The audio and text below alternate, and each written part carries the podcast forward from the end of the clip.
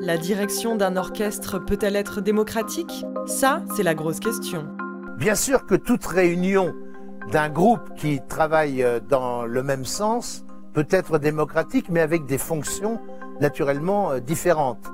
Le chef d'orchestre a pour mission de transmettre. Donc il doit travailler une conception et il doit servir la pensée du compositeur et il doit, en fonction de ce que souhaite le compositeur, transmettre à travers son propre filtre la conception qu'il a construite aux musiciens qu'il dirige.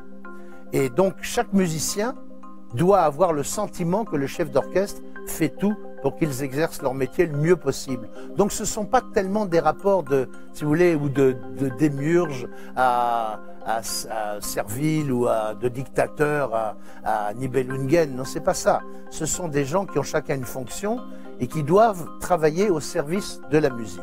Voilà. Alors quelquefois il y en a qui se trompent évidemment, il y en a qui se mettent devant la musique au lieu de rester derrière. Mais avant tout, c'est un échange de, de qualité et de complémentarité avec évidemment quelqu'un qui dirige, mais bon voilà, dans la vie, euh, c'est normal d'avoir des gens qui dirigent. C'est comme quand vous montez à cheval. Le cheval peut être un pur sang et il faut lui montrer le chemin que vous voulez qu'il euh, qu'il accomplisse.